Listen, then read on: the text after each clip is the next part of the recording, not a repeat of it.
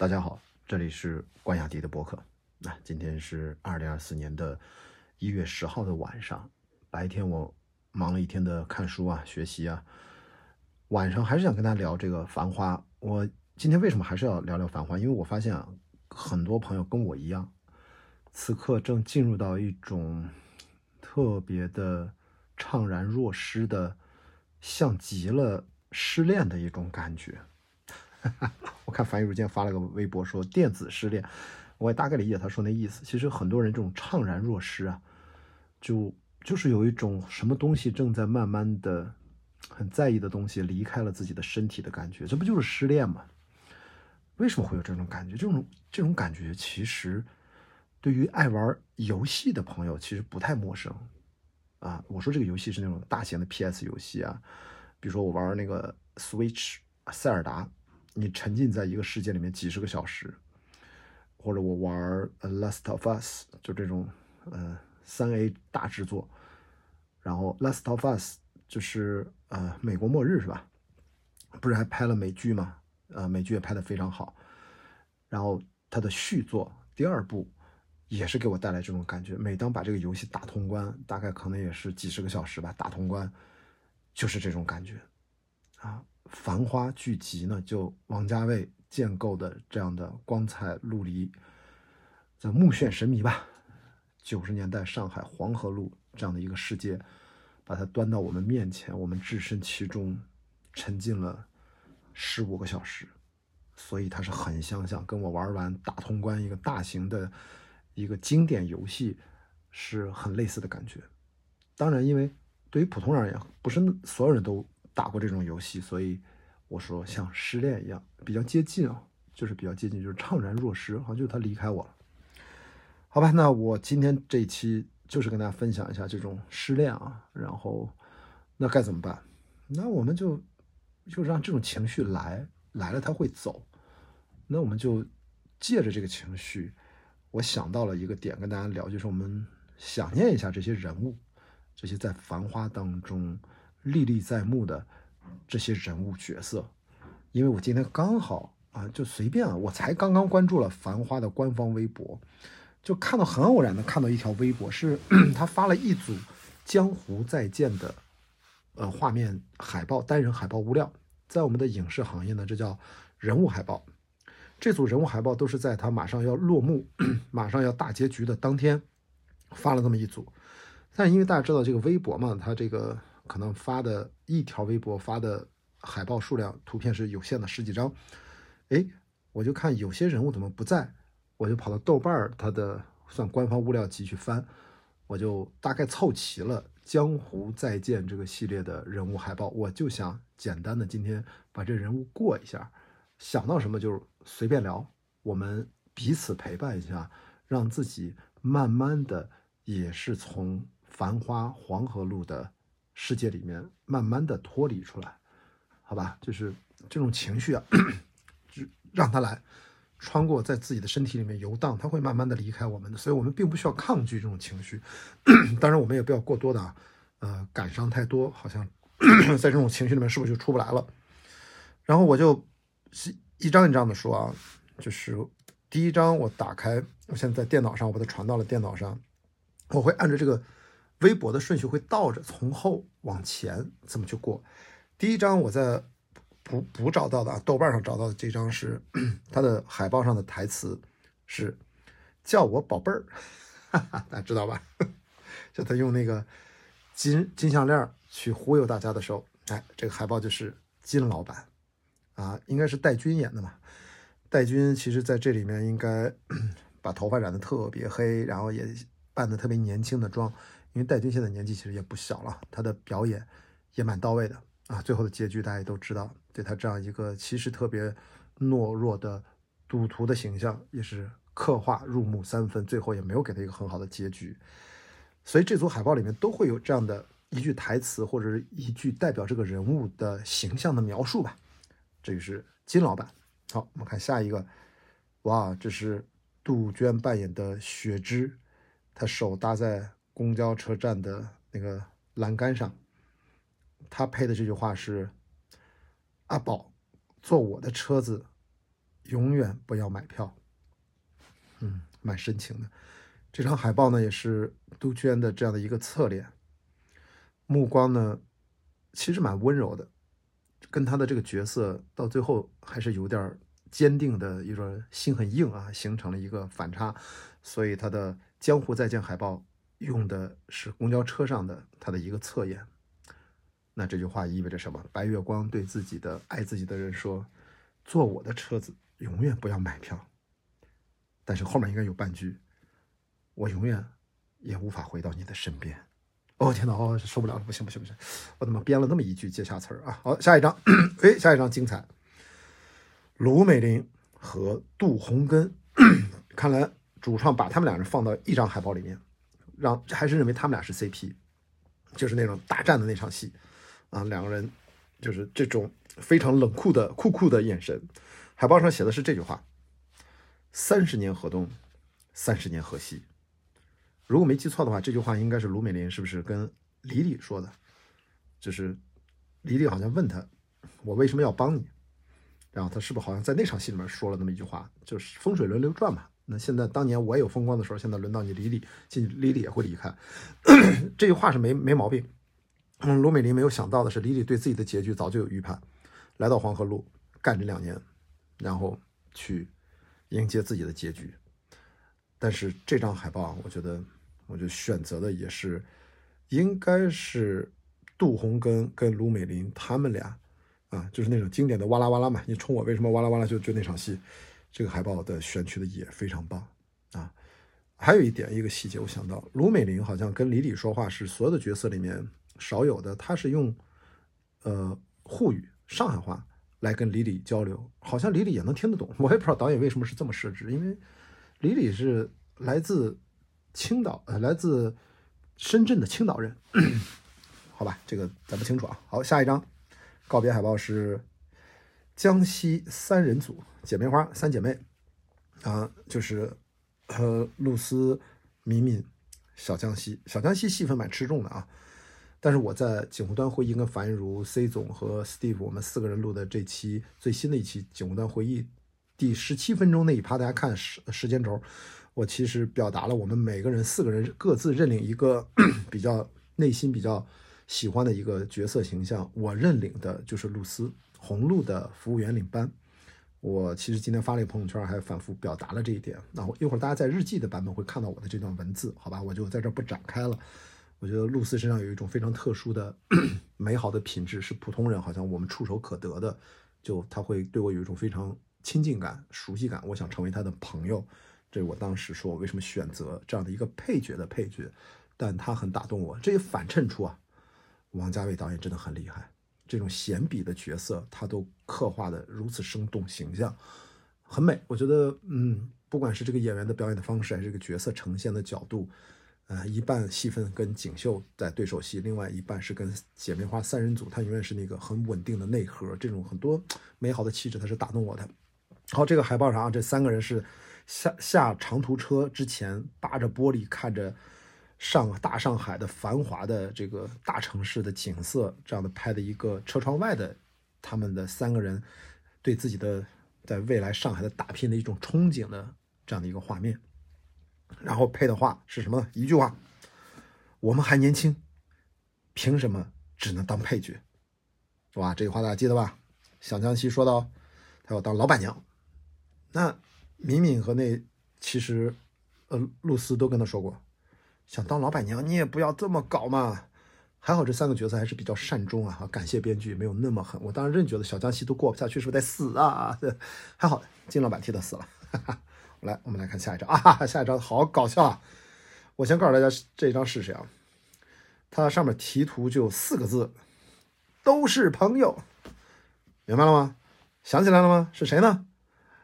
这张照片，如果你现在猜不出来，我再告诉你，一个人在卡拉 OK 拿着话筒，张大了嘴，伸出了手，是什么？嗯，你，呃，范老板，哈哈哈范总，呃，太搞笑了。这个演员啊，这个实在是所有人对他没想到还能演出这样的一个气质，因为这个演员实在是我们在太多电视剧里面看到他演刑侦戏，他从来都是另外的一种非常严肃的。没想到他这个杭州人啊，他这个一用到杭州话加上海话，太生动了，也真的很美好啊。好，范总都是朋友，都是朋友，朋友。这这个角色，他可爱的可爱的原因就是他。其实他也蛮喜欢汪小姐的吧，大家都也都能看得出来。但是他这个喜欢就是那种长辈对晚辈的那种喜欢吧，我不知道我这么表达对不对？就是就是范总他不油腻，真的就是他演的这么就是那种，哎呀，怎么说呢？他有点市侩，但又不油腻。他是一个国有企业领导里面的一种代表，因为为什么他不是个生意人啊？瞧瞧，这三羊牌都不做了，汪小姐不做了，保总不做，他把三羊牌都能给做坏了，所以他也怎么说，就是，嗯我觉得还是让大家觉得他也是有一种亲切的气质在，所以选择了这张经典画面啊！注意啊，这个画面这个镜头在全片里面就大概一秒钟到两秒钟吧，就是唱了一嗓子，难道我要上去陪他们唱安妮吗？就镜头一切，安妮啊，就真的很搞笑。好，下一张，哟哟，我一说这句话，大家一定猜出来这是谁？这句话写的是。我是走楼梯的人，梅萍，王菊扮演的梅萍。啊，我今天跟他经纪人说了一下，我说有空的话约着跟他对话一次啊，就是因为我跟呃王菊当然不直接认识，但我们之间有过交集啊，他应该对我有印象，看能不能跟他约到吧？好吧，就是梅萍这个角色，哇，这个写的好好呀，真的，我觉得梅萍这个角色王菊演的尤为好。王菊真的，我是因为看他那个陈正道的那个剧集开始。呃，我之前那个他的幺零幺那个应该是真人秀吧，我从头看到尾，那个时候我就知道王菊太不一样了。他那个时候还在想当什么女团啊什么那种，就是那个时候我还没有意识到他是一个很好的演员，就觉得他非常的自我表达，有自己的个性。但是到了他演《爱很美味》这个剧集，我真的觉得他演的很好，他就就是非常有自己的怎么。那个角色非常适合他在不太会演戏的时候拿到一个表演难度没有那么大的一个角色。你让他那个时候，你他不可能接得住梅萍这个角色的。然后再到包括《爱和美味》的电影，我也看了，也是正常发挥。其他的戏我看的不多。然后就是这部，我觉得王家卫帮他帮太多太多了。我觉得他现在是一个，绝对是后面会片约不断的，能让他提升一个档次的一个年轻的好演员啊！祝贺他，祝贺他啊！我是走楼梯的人，嗯，这句话背后我要问了，我如果是我是爬楼梯的人，我会感觉好一点。走楼梯的人听上去向下出溜 啊，好，就走楼梯这个“走”字，我觉得很关键，因为梅萍不就是向上爬，想爬得更快一点，结果他在做人这方面，让，得道多助，失道寡助，这就是中国的传统文化，你要讲道义，不然你就失道寡助。这就是梅萍给我们的一个提醒吧。但是我们之所以觉得这个角色，我们并不恨他啊。我我觉得我不恨他，就是他也就是因为他演出了小人物的那种真实，他内心的那种纠结，他有他的痛，而这种痛我们并不能用我们的道德俯视的去审判他。我觉得那也就是我们的狭隘了啊。这就是这个剧拍的好的地方，它让这个人物是立体丰满的。好，来下一张。哎呦，嚯！啊，激动！呃，这句话是什么呢？说可以说我没有良心，但不能说我没有朋友。大家知道是谁吗？林红。林红，我刚才如果说王菊是是在成为一个好演员的路上，那林红这个 Papi 酱啊，这个这个演员真的是厉害。林红学导演的，如果呃不什么林红 Papi 酱学导演的，应该中戏的吧？啊，上上戏是吧？对不起，我我就我记不清了，对不起，帕比酱，我忘记你是哪个学校的。就是我记得他是学导演的，哇，这个演技厉害厉害厉害！就是他他他靠这么多年的那些短视频积累，其实对他来说都是向下兼容啊。但是在这么复杂的一个身边啊，你想想他对手戏那那几个跟葛老师那几个，那都什么陶陶什么，就是更别说马伊琍里面他的资历最浅。但是我真的觉得他的亚东镜。这个小分队里面，他一点不输啊！这个真的了不得的，我这就大家真的，你要知道 Papi 酱的厉害，就是他能够接得住大家的表演。跟马伊琍，他现在用的这张海报就是冲他喊，就是就是他应该是离开离开的时候嘛，离开的时候就是就是眼上泛着泪光，哎，所以我说一看这张照片我就激动了，哇，这个你马上那个超级感人的就是就是这是他的这个角色的杀青嘛，也是他的离场，特别感人啊，所以他江湖再见也是非常契合这组海报的主题，可以说我没有良心，但不能说我没有榜样啊，什么朋友啊，你这不就跟朋友吵架吵得要死要死的，好吧？好，关于这个灵魂我就不多讲了，这是我在豆瓣上啊找到的这几张海报。按照我随机的这样的一个顺序，然后我们来看看这个官方微博上还有这么几张海报，还有几张海报。好，这张来，我一念这个词儿，大家想想是哪张海报啊？上面这么两句话：眼睛一眨，我们就要分开了，就像树上的叶子一样，总归会落下来的。哎，海报上三个人，就他们超级舰队的三个战友啊，为首的是司令啊。哎，另外的那两位，这个三人组，哎，那名字我突然在脑袋想不起来了。然后这个舰队，他们其实那场戏在他们下线啊，我们叫角色下线，那场戏真的蛮感人的。都说，呃，这几年炒股不是为了赚钱，是为了交朋友，在一起很开心。什么时候一句话我们都愿意回来。那个时候都以为保总要挂了，你知道吗？保总不行，没想到保总还又活过来了。所以这个司令啊，大家就要知道是呃张建亚导演啊，演的真好啊，这是。这是我们呃电影学院，就是老前辈了啊，中国的老导演，非常知名导演啊。好，这是这张来，哟，这张 我的同学啊，老同学程亮导演，程亮导演演的锦绣，因为他配这张图配这张照片，我真是不得不笑出来，拍到了少有的啊，这个锦绣也有痴汉的这一面，拍到了向汪小姐告别，这个压着这个海报的这个。题图的这句话是：“汪小姐，你在我心里永远不是过客。”大家记得这句话吧？就配的他，也饱含着泪光，仰着脖子，遥望着离去的汪小姐，内心憧憬着永远不可能发生的事情。对不起，陈亮，我要说什么？癞蛤蟆要吃个天鹅肉，我们还是同情一下癞蛤蟆。所以我我发笑了，但实际上那是一个很很温柔的啊，很温情的一个瞬间啊，这是。锦绣作为我什么锦绣情报站站长啊，黄河路上的情报集结地。其实这个角色啊，他其实很功能性的，就是其实帮助观众去理解这个剧，理解复杂的人物关系，也帮助这些人物能够合理的串联起来。所以这是锦绣这样的一个角色的设定啊。如果你听到啊，这个再插播一下，大家在关雅迪啊差集九秒这个呃我的付费单集的合集里面。最新这期呢，就是我跟程亮导演的对话。他是《繁花》剧集的联合导演，也是锦绣的扮演者。好，那他前面提到他的这个烟摊呢，其实应该是中戏吧？应该是编剧，编剧是中戏的吧？中戏门口有这样的一个 烟摊儿好像但是也是有算是某种 编剧创作时候的一个原型吧，做了一个参考。好，我们下一张哟，我那潘经理，哇，这个题图四个字，牛逼了。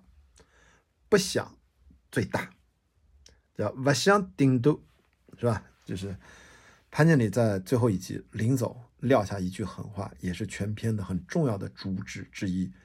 这潘经理啊，说了，这因为呃，童晨杰老师我们也认识啊，也录过几期节目，不能说多么熟，但是就给我印象一直很深刻，就是他是一个，我觉得他跟潘经理真的骨子里面有是那种。就特别脑子清楚，然后特别有自己的独立的性格，而且完了就他是一个特别挺拔的人。当然他是超模嘛，超模出身。但在这个剧集里面，他给我印象最深的是他的发型。我也不知道为什么突然老想到他妈妈，因为我听过他的播客，他妈妈还有他的视频我都看了，是他他妈妈是当年很有名的这个发型师啊，专门的就。所以我老觉得他这个发型真的，他应该是全片里面他的发型是最九十年代的。反正童人杰在在这个剧集里面，我觉得他也做的这个位置吧，就是很微妙。就是他的戏份多一点的话抢戏，少一点的话这个存在感又不够。但是我觉得导演对他的这个戏，其实我觉得对童人杰表演其实难度要求蛮高的。为什么呢？因为你看其他那些角色，我们包括刚才讲到小江西啊等等，他有三人组啊，你讲讲卢美玲还有杜洪根啊。就是刚才超级舰队还是三个人能搭起来啊？没有宝总，没有阿宝，其实是吧？司令带着那俩，他也是一个小集体。而到了潘经理，潘经理几乎要独当一面，把自己的角色给支撑起来，蛮辛苦的啊，所以说这个对于我们的童晨杰老师也是一个很大的挑战。但是我觉得他交付的真的是非常好。他最后他的落场这个角色，我是包括这个角色杀青的那个点，也是导演很信任的，把全片最重要的一个话，这个台词留给他啊，真是非常非常精彩。好，我们下一张哟，呃，哎，嗯，我一说这个台词，大家就知道是谁。这在海报上这一句话说。我老太婆的名字叫宝玲，就葛老师，注意葛朗台的葛，房东葛老师啊。然后他是一个上海本地很有名的演滑稽戏的老前辈呃。其实我不太熟，因为我我没有看过他的滑稽戏，这听樊玉茹跟我讲的。那这张照片也是他永远是那种带着那个眼眶后面，然后我觉得他的眼神其实就是总是充满了一种，就是。孤寡老人的一种寂寥感，他的所有的喜怒哀乐的背后的底色是一种寂寥。他想念他的老婆，那每次每次淘淘拉着他要去打宝林，他坚决不去，因为他的老婆名字叫宝林。这都什么谐音梗要扣钱的？就是他他他每一处都很滑稽啊，包括他要犯心脏病了，他要不拉不拉这些，包括。他惦记着人家玲子啊，其实都能理解了。那不那玲子还惦记着阿宝呢，那怎么了？大家就是不是有惦记来惦记去，不就这点事儿吗？好吧，就是高老师啊，这都是就是表演的，其实就是很资深、很资深的演员了。好，下一张哟，这个啊，说这词儿大家不一定这是谁啊，不一定想起来。我先念这个海报上的词儿：所有的回头见都是一厢情愿。哈哈，黄觉扮演的。强总，强总吧，其实我之前对他的评价就是这个角色啊，评价就是他这个戏好像就是他那个气质，因为他讲普通话嘛，他来自深圳，深圳帮的代表嘛，就是我他他其实为了代表一类人啊，代表一类人，就是在这个剧集里面他是少有的呃直白的反派角色吧。嗯，他也不是什么坏人，但是他他被放到了这个反派角色上，这没办法，因为阿宝要有对手嘛，宝总要有对手啊。呃，黄觉，我我觉得他在这个里面，因为他上年纪了，现在他不像我最早刚认识黄觉，他，哎呀，他演是不是一一封陌生女人的来信，那简直帅到爆炸，大家去翻出来啊，去翻出来一封陌生女人的来信，哎呀，那。简直了啊！还有是不恋爱中的宝贝儿是不是也是他吧？就是那个时候的黄觉，你知道吗？简直是，就是什么性张力。就是后来咱不是看什么漫长季节什么里面，那不是说那啊什么漫长季节，说那个就那个那啥，就不是说性张力这个词儿不是来自一个年轻的男演员，那个名字在我嘴边忘了。你看看黄觉年轻的时候那叫什么性张力？那绝对是爆炸级别的，好吧？这是呃我们的强总在这里面，我觉得他的普通话会让我在觉得在一个呃讲沪语的为主的繁花。这样的一个版本里面，我觉得他是稍微让我就我觉得会有点出戏的感觉，没办法，就是他的表演风格是自成一派的，你喜欢就特别喜欢啊，这个没有办法。但是啊，黄觉还是就年纪大了之后，他演出了这种狡猾感，老谋深算，但是他又没有那么老谋，那最后不是是吧？还是啊被依法缉拿了。好，来我们看下一场，哎呦，厉害厉害厉害厉害厉害！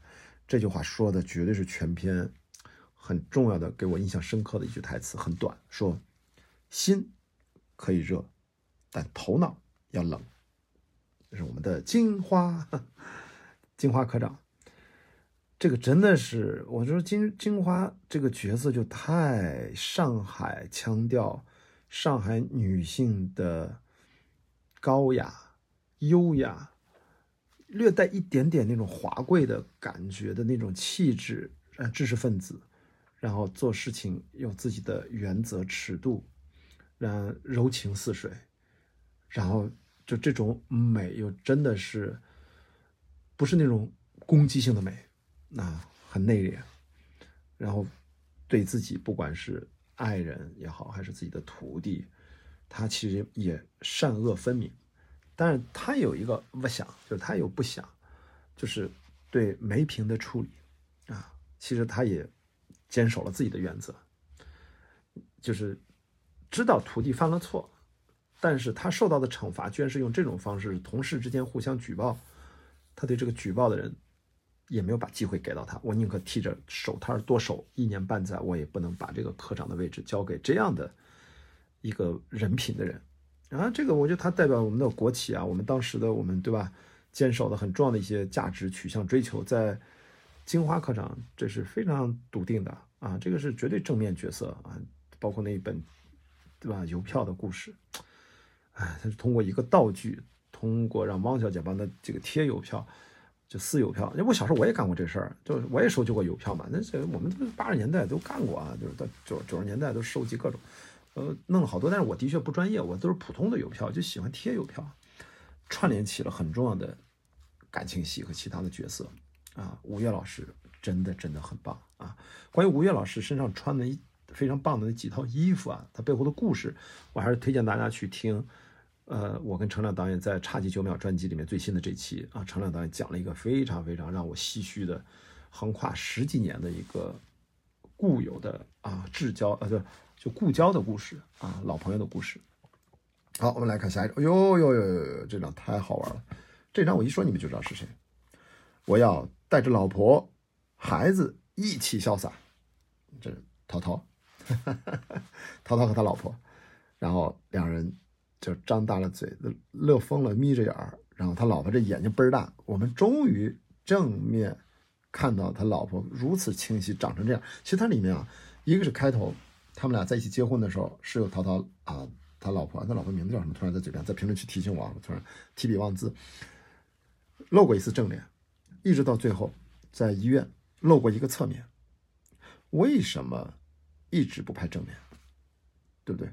在因为注意那个 A 先生也没有拍正脸嘛，啊，最后那个 A 先生其实看的特别像胡歌的一个，这个就是那个可能是他的想象，毕竟是真的。A 先生不是也跳到海里面吗？还跳到河里面？应该跳到海里面吧？我觉得至少陶陶的这个老婆，呃，他在前面一直没有拍正脸。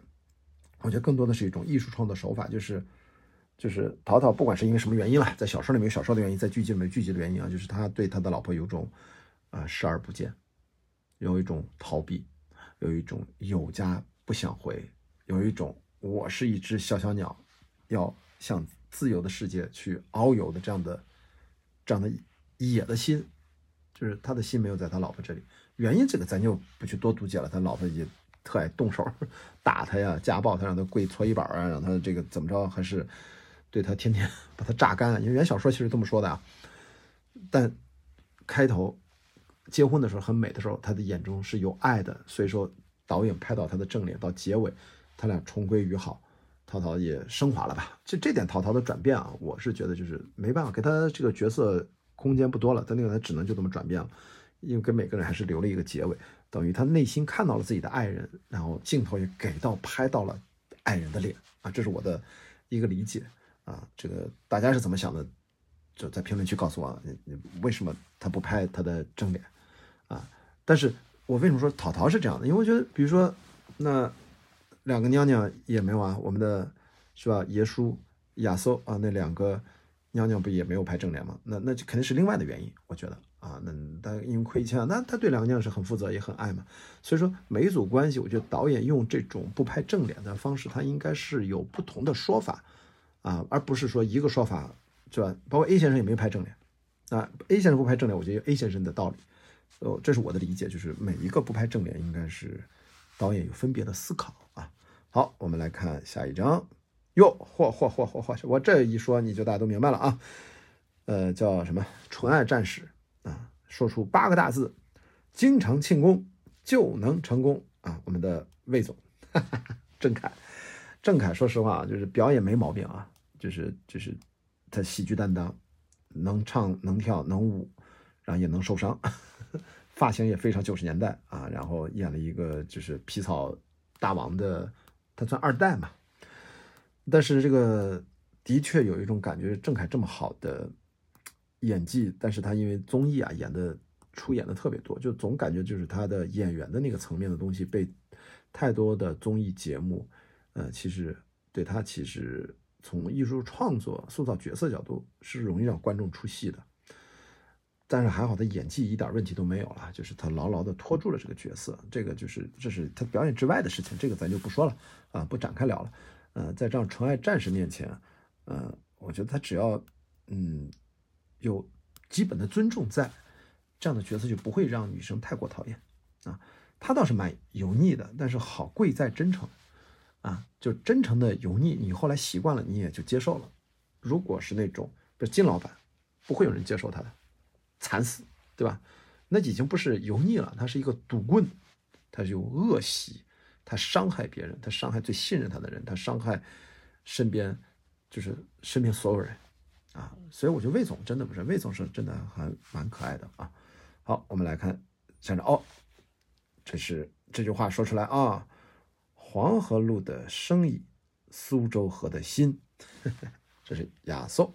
这个亚瑟啊，我们呃尤老师这太厉害了，就是整个繁花剧集的，在整个表演层面啊，就是他真的就像一个稳定军心的老法师一样啊，就是坐在那儿。镇得住，我觉得亚瑟这个让我们的呃剧集的观众吧见识到了什么是真的，我觉得厉害的老艺术家。呃，《流浪地球》嘛，我们包括《封神》，我们看到了李雪健老师，就这种真正的人民老艺术家，他身上的有些光彩，是我们新一代这样的演员身上所不具备的。这个我不知道该怎么去讲啊，他就有一些时代的烙印在他们身上，他有一种魔力。好像就我们这就比如像我过去这四十年改革开放以来，就是你看慢慢成长，我们是看到这些老艺术家，他们是一点点变老的。那他们身上，你看他都，嗯，尤老师尤本昌老师，一九三三年是吧？一九三四年左右生人，他经历了抗战，对吧？整个以前的旧中国、新中国，六十年代、七十年代、八十年代、九十年代一路过来，那在一个人身上的积淀，他的。在表演层面上的遣词造句、举手投足，什么也是毫厘之间就代表着某种不同的一种神韵啊！这都是老艺术家做到。我们现在看到这些明星啊，什么这些，我觉得真的不一样啊，真的不一样。就这么说，我们影帝啊，梁朝伟厉害吧？你看梁朝伟也很棒，但是他们之间就那种感觉就不一样，就是你在你在尤老师的身上感受的。你知道吗？您梁梁梁朝伟他是在香港啊，TVB 啊做电视剧，他他都积累下来，都各自不同的气质，完全不一样。在我们年轻的演员身上，我觉得就是就是要靠累积啊，这个没有办法，要随着很多很多智慧、很多表演上的功力，是能靠时光的积累。好，亚瑟啊，跟大家说声再见啊，这是他的一个回眸一望。哟，火火，那 我一说，哎呦，我这太美，我有点耀眼，有点有点晃晃眼，幸亏我戴了眼镜啊。呃，他的这句词是：该记住的都会记住，以我自己的方式。就是辛芷蕾扮演的李李，这个造型我不记得这个造型，反正哎，反正他每个造型在这个剧里面都已经美到天花板。我我只能这么讲啊，就是李李这个角色在《繁花》里面就是负责美，美到这美到绝美吧，就是到天花板，然后他还神秘。然后有力量，然后还非常清晰自己前往的目标，非常笃定的去推动自己，去接近自己的目标。他就这样，他有着过往让他心碎的这种情路历程，一直看到最后几集。我看到那儿他在汽车里面嘶喊的时候，就 A 先生跳海了嘛。我就想，我的妈呀，我还在期待啥？我怎么还会期待李李跟宝总有感情？他怎么有感情？他这种充满带着创伤、带着痛的这种，带着某种真正的，我觉得巨大阴影的的故事，他怎么开始下一段？开始不了。果不其然，就是这个剧集还是遵循了原小说的人物的命运的啊结局啊。这个我觉得一些没看的朋友先不给你们剧透了啊。反正总之，辛芷蕾在他三十五岁以后。应该拍这个戏的时候也就三十五上下吧，遇到了真的是有史以来他最好最好最好的状态。我觉得他真的是全片可能在所有的女演员里面，他是应该是最感谢导演的一个，就最值得感谢啊！就是把他身上在《绣春刀》系列里面的美又放大了无数倍。因为我关注到辛芷蕾，就是因为《绣春刀》，其实不是《长江图》，真的不是《长江图》，就《绣春刀》，我说他真的就是古装。你看这辛芷蕾，其实大家注意啊，在这个时装戏里面，它是时装戏古拍的方法，它是在现代说什么？呸呸呸，说反了，它是现代戏各种明艳的装扮是按照古装片的拍法。我上次不是说嘛，就是它对应的那个气质，我想到是宫二，对不对？看我前面日更博客里面，所以辛芷蕾实际上是现代的角色，用经典的呃古装片的拍法拍出她的侠士侠气的那种美，所以她这么这么美，我说就美到天花板，但你会觉得你不可侵犯她，她有自己的气场，这就是他在《绣春刀》第一集、第二集也好啊。就那个英气，我觉得那种美的感觉，哇，这个就是林青霞，对不对？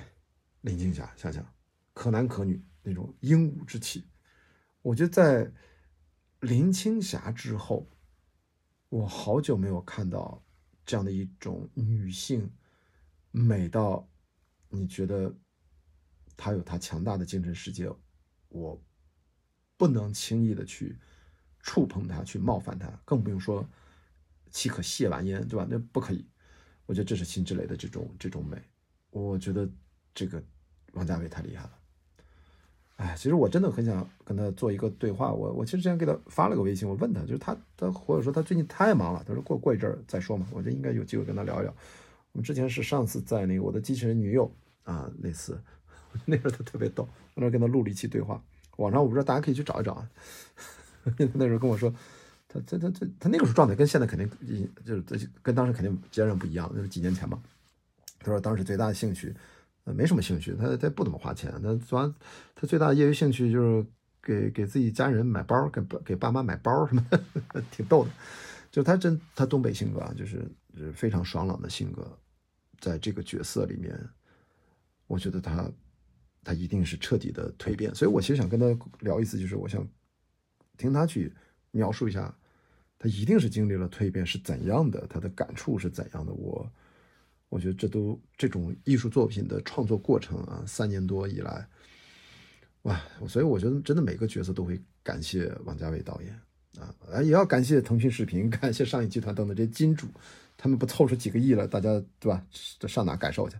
好，这是李黎，李黎这个角色，他实在是太吸引人了，但是我知道他。他吸引我，但是我知道他他那个角色跟我没啥关系，他就是一种，就是一种美啊，就是背后这个角色让你就就真的你就觉得他是一个经典角色。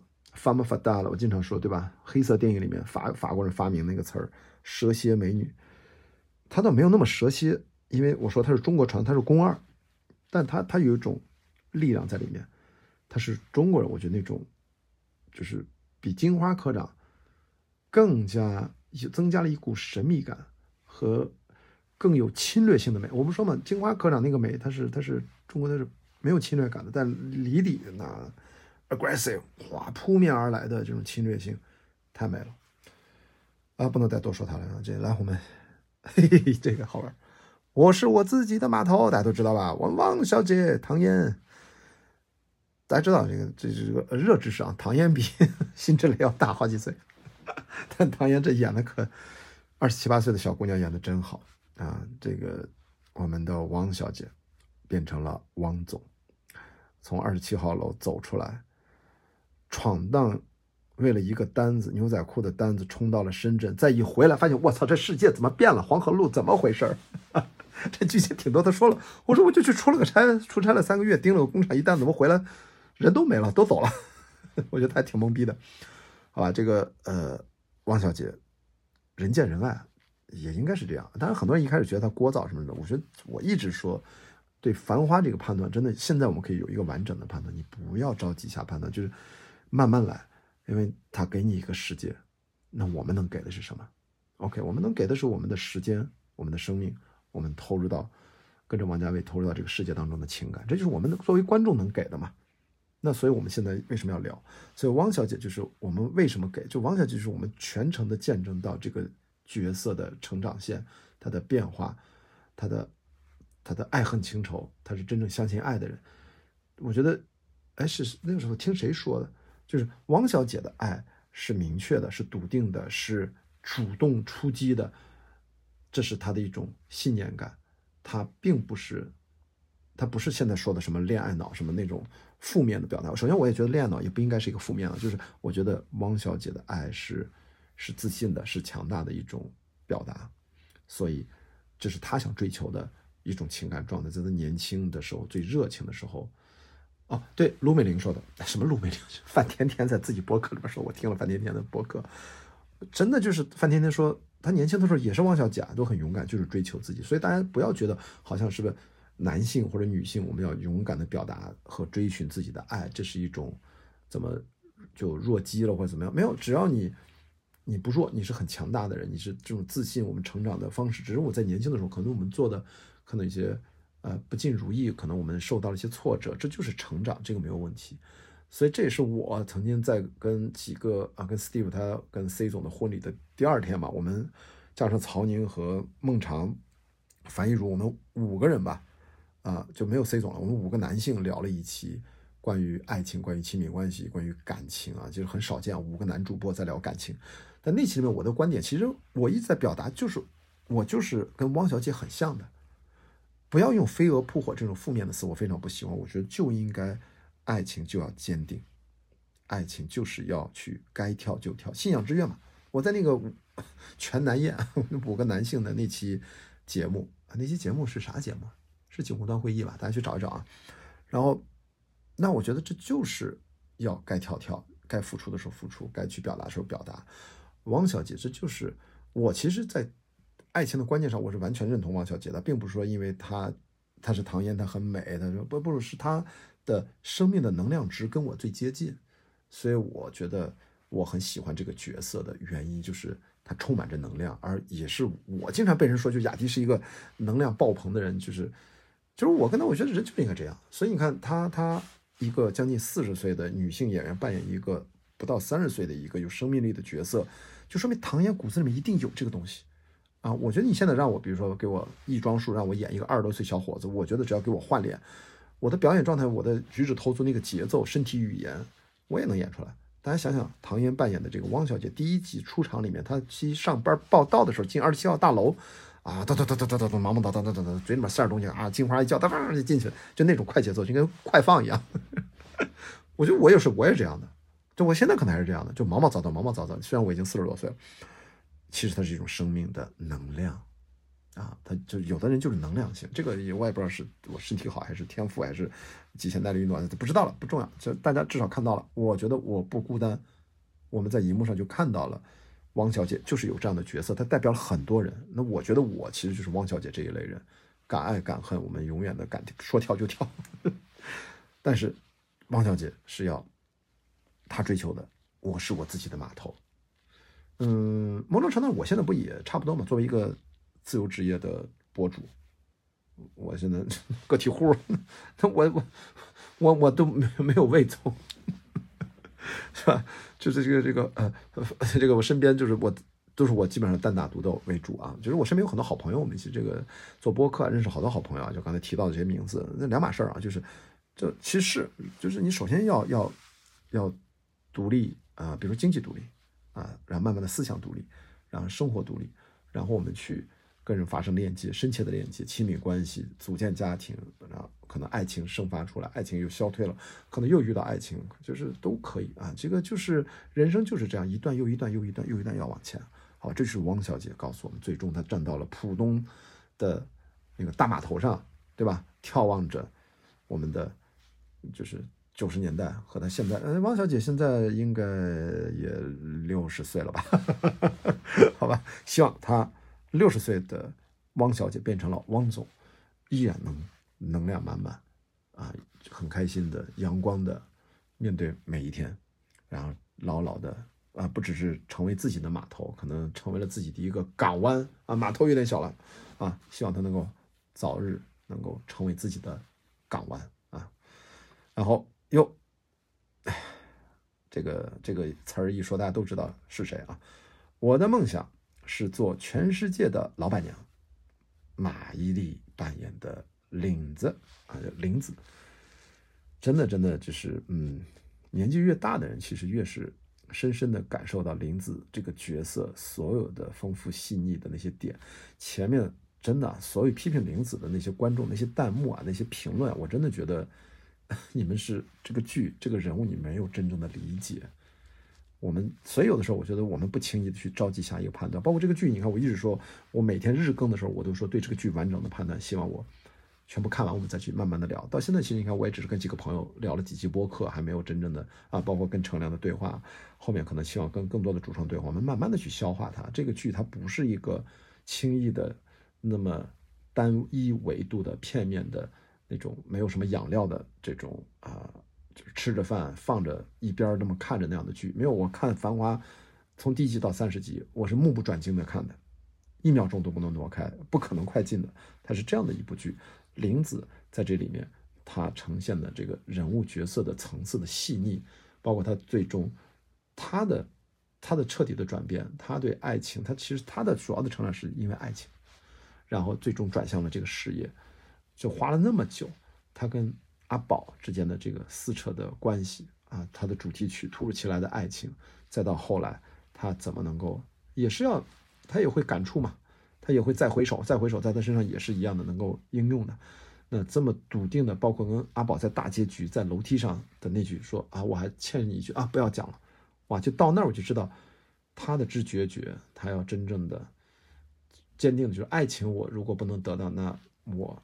就要实现我自己的人生梦想。那他跟王小姐其实一个镜面的两个方向，他们都是深爱着同一个男人的两个女人，他们最终其实都是选择继续向前，按照自己的最初的梦想。你看最初的梦想，他就说要做老板娘。你看他最终升级版就是我要做世界的老板娘。而王小姐本来二十七号，后来就就摆脱了爱情的束缚之后，她要要做自己的码头，对不对？这是这是人的这种历练之后，他们绽放出不同的光彩。跟李李啊，跟前面所有的女性角色，你《繁花》其实讲的真的就是各种女性形象各自绽放、各自美丽、各自的维度，从简单到复杂，让我们看的是这个过程。所以大家千万不要脑子里面只留下了印象，玲子什么抠啊什么的，那不是那个塑造这个角色，他那是很表面的东西，但背后它是情感。他是一种撕扯，他是希望通过这种你我的互相亏欠，希望能跟宝总达成深切的情感羁绊，对不对？但是他哪那么容易啊？但是这个世界不是按照他，不是按照任何人的想法去为中心旋转的呀。那阿宝这个是吧？不能说他糊涂蛋，好吧？这个反正马伊琍老师啊，我一会儿最后说阿宝。马伊琍老师在这样的一个年纪啊，他也四十多岁了，我觉得这是在爱情神话之后。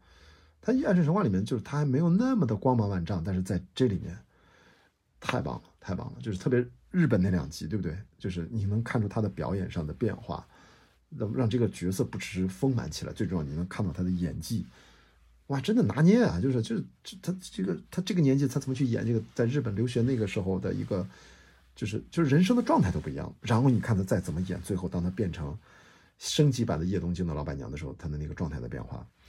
我觉得就好享受啊，就看这种角色的表演啊，真的好享受啊！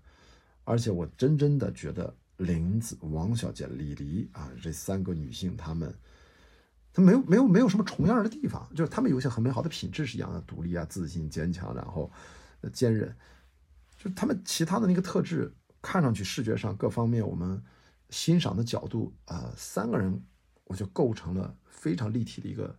呃，多面，包括前面讲的卢美玲啊、潘金莲啊、小小江西等等，太多太多了。这些女性角色，她们真的是千人千面，在给我们呈现出那个时代下啊，上海女性为主，其他也是，你看大江南北的女性都有，在那个时代下的一个啊，就是一个风貌啊，这样一个真的是，我让我觉得看这个剧，它就是就是让我们进入了一个看上去就是好像很。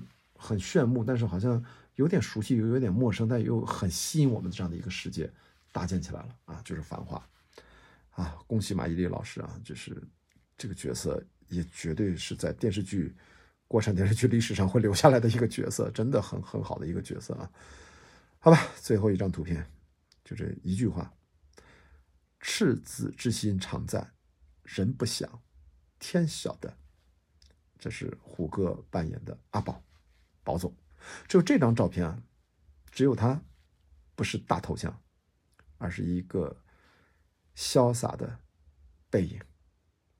如果没有记错啊，这个背影应该是他没有去汪小姐八点半之约的跟淘淘再见的那个背影，如果没有记错的话，淘淘，我记得旁白说的是那天晚上阿宝出事儿了，这样的情况我只见过一次，而上一次他指的应该就是跟雪芝分开的那一次，所以这个背影意味深长啊，赤子之心常在，人不想，天晓得。